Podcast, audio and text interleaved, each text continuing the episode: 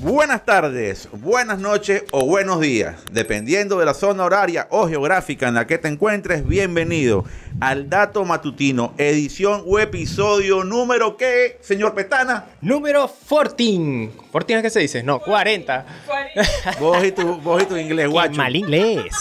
Compadre. Estamos a la orden para la gente de ¿Cómo, Open? English. Fourteen, con Z. Joder, ok. Edición 40. Gracias, mi pana, por montarte en este tren que arrancamos sin darnos cuenta y que ya llevamos 40 ediciones, que ya llevamos cuántas contigo, señorita Villegas. Como siete, con esta. Pero nueve. ponete en el micrófono. Llevamos como siete y con esta nueve. O sea, te falta, ¿no? Y, Ok, está bien, yo conté una adicional. Bueno, hermano, hoy es un día muy importante para la, el- las religiones judeo-cristianas, sobre todo para los cristianos, porque es el día, se conmemora el Día de los Santos Inocentes.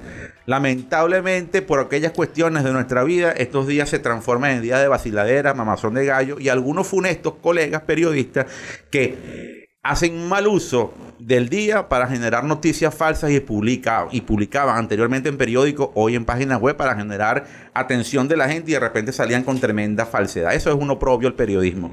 Pero bueno, entendemos que este día se celebra y que tenemos, no se conmemora, no se celebra. Es un día que tiene que ser una justa reflexión que deberíamos nosotros tener para hablar del maltrato infantil, para ver cómo frenamos esos flagelos que todavía, todavía golpean a este a esta convulsionada, perdida y vuelta loca sociedad de consumo del siglo XXI, en los arranques del siglo XXI. ¿Qué le parece, señor Pertana? ¿Cómo ha estado el día? ¿Cómo siente que está la información? Porque ya tenemos bastantes datos colocados y usted ya, ya tiene más de una narración hecha por ahí. Sí, ya hay varias notas. De hecho, hay tres que ya cuando salga este episodio deberían estar. Por cierto, por aquí van a ver seguro las tarjetas de la Claro información que sí, claro que en sí. YouTube. Este. Hay varias notas chéveres. Hay una nota de Fórmula 1 que me llamó bastante la atención. eh, que ya se está metiendo, creo que con lo de es NFT y impresionante todo lo este que pasa aquí en, en- en este mundo del, metaverso y todo lo que está ocurriendo acá. Es Lo de, verdaderamente lo, de, impresionante. lo de Binance también me llamó un poco la atención, como que ya está como regulándose en el Reino Unido. Esto fue, no, no, en el, en el reino de Bahrein, eso es en los Emiratos Árabes, en esa zona del, del Medio Oriente, que verdaderamente es los focos de dinero actualmente, porque hay mucho capital invirtiendo allí. Y esto también, el hecho que estén los bancos centrales metiéndose en, esta materia cripto, le da eh, supervisión y le da una cantidad de elementos que eran falencias que tenían las criptos antes y creo que ahora esto las puede potenciar. Obviamente los analistas sabrán más de estas cosas, los analistas financieros sabrán más de estos términos que nosotros, pero consideramos que es bastante positivo para el tema cripto, que creo que tendrá un año 2022 brutal. Pues la verdad es que sí, nosotros estamos seguros que también aquí en Hormiga TV tendremos un año brutal con mucha información para ti, así Claro, que recuerda claro. que estamos en todos lados, estamos en YouTube, estamos en nuestra página web www.hormigatv.com, también estamos en Telegram, Hormiga News, ahí te dejo el, el, el user para que puedas ir a Telegram y estar informado 24/7 y también en todas las plataformas de podcast, estamos en eh, SoundCloud, Spotify, Deezer, Google Podcast y en todos lados. También estamos en LinkedIn, en Facebook Watch, en todos lados, estamos en todos lados. Así que usted me dirá, señor Eberto Alvarado, ¿con qué comenzamos? Mira, me llama la atención este la noticia que, que fue la primera que tuvimos viendo hoy, hoy en la mañana, tarde, noche de ayer, y tiene que ver con un fondo de, un fondo de cobertura. Fondo de cobertura son eh, grupos o organizaciones que reúnen capitales de varios, de fondos de pensiones, de varias organizaciones que tienen dinero. Por ejemplo, usted es pensionado en los Estados Unidos. Los pensionados no es que usted tiene un seguro social, no, usted agarra su plata, la que trabajó, y la mete en estos bancos. Y esos bancos se encargan de, no solamente de administrarle sus reales, sino de decir, señor, ¿sabe qué? Es bueno que compremos acciones en esta, en aquella, en la otra compañía. Entonces tú platicas, que tú guardas, que te, tú quitas, tú mismo decides quitarte de tu pago mensual que te dan por tu salario, se te va a esos fondos de pensión. Uno de esos fondos de pensión fueron los famosos acciones de, que tenían en Estados Unidos de CanTV. Uno de los procesos más largos que tuvo el gobierno cuando estatizó CanTV fue poder eh, eh, vender o, vender o permitir que los accionistas que eran de estos fondos pudieran, este, este, digamos que vender sus acciones. Fue, fue difícil ese aspecto. Pero, por ejemplo, estos fondos, y uno de los más importantes, decidió en estos días, ya voy a decirles cuál es, el fondo de cobertura es Statward, dijo algo muy importante. Vamos a meter plata en GoDaddy. En GoDaddy, el sitio que genera y que, y que te crea dominios y páginas web. ¿Y por qué digo que es importante esto? Está invirtiendo un dinero tan importante que está adquiriendo el 6.5% de las acciones de GoDaddy. GoDaddy tenía un año medio malo, no tan malo. La empresa se está valorando en aproximadamente 12 mil millones de dólares, un dineral, ¿ok?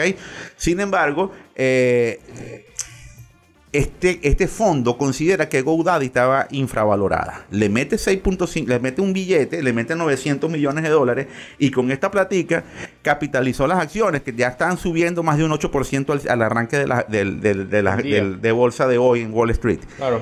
¿Qué es lo importante de esto? Más allá del tema financiero, que yo tengo que decir, lo tengo que reconocer, por lo menos yo fui demasiado acelerado en decir que las páginas web tenían los días contados. Yo creo que las páginas web con este tipo de acciones de fondos de inversión están teniendo o pueden tener, o los conceptos web y los desarrollos de servicios web pueden tener todavía mucha vida útil hasta el punto que pueden alargarse. Entendemos que obviamente el concepto web que conocemos hoy día va a migrar a otro elemento cuando se desarrollen las 5G, cuando se desarrolle el Internet de las cosas, etcétera. Pero esto advierte o habla de que todavía hay un foco de negocio importante en el mundo web y que tiene muchísimas oportunidades de crecimiento. Por eso que la consideré una de las, noticias importantes del día.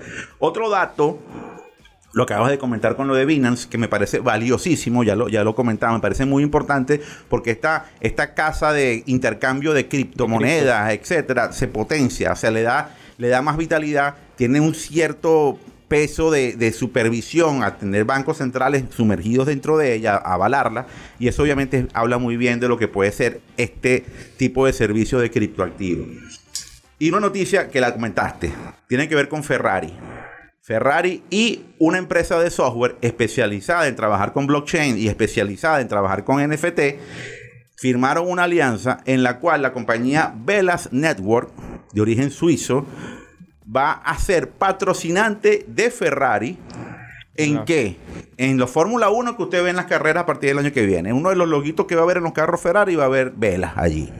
Y lo otro, en el metaverso, en los videojuegos. Hay un videojuego, yo no sabía, hay un videojuego que es avalado por Fórmula 1 y un videojuego donde están todos los equipos participando y donde todos estos equipos que participan tienen el mismo nivel de comercialización que en el mundo físico.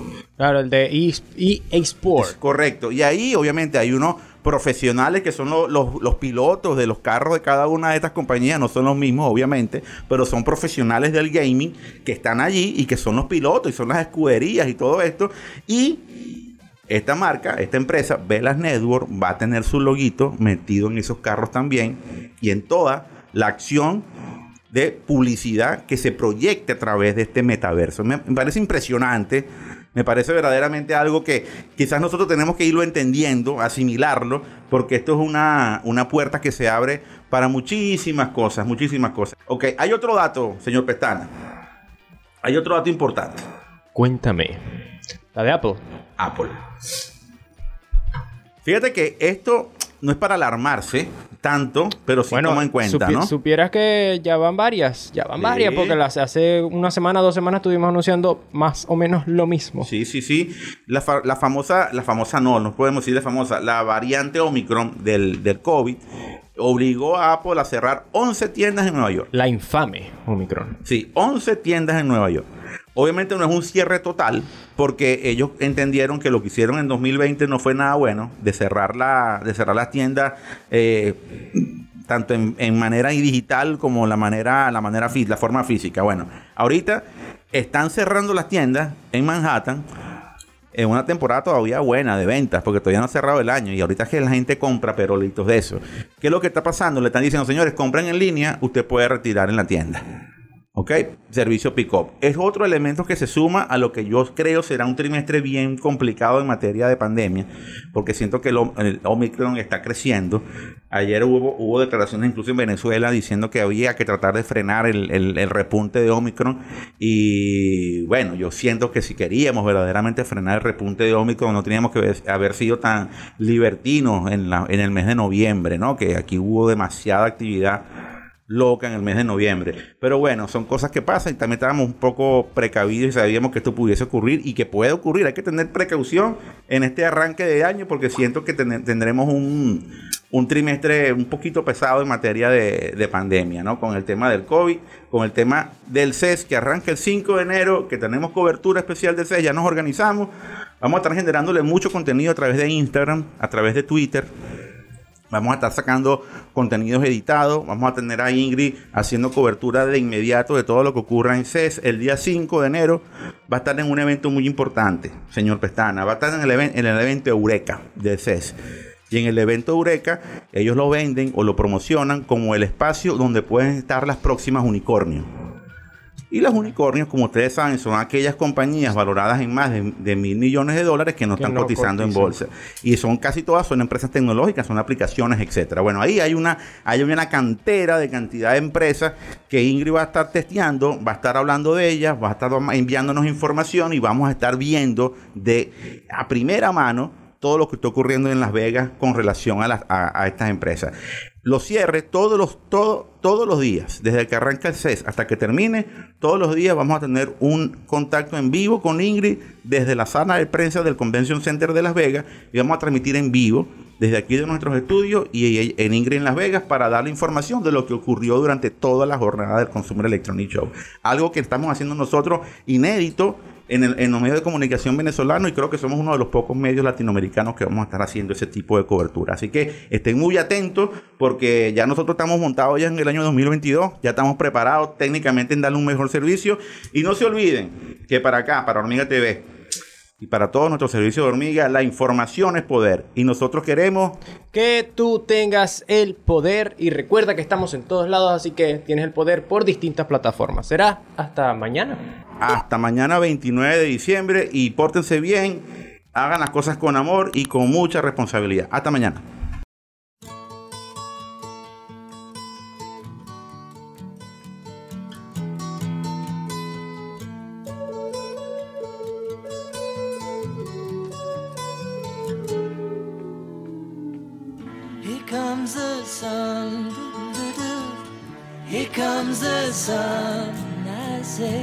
it's alright.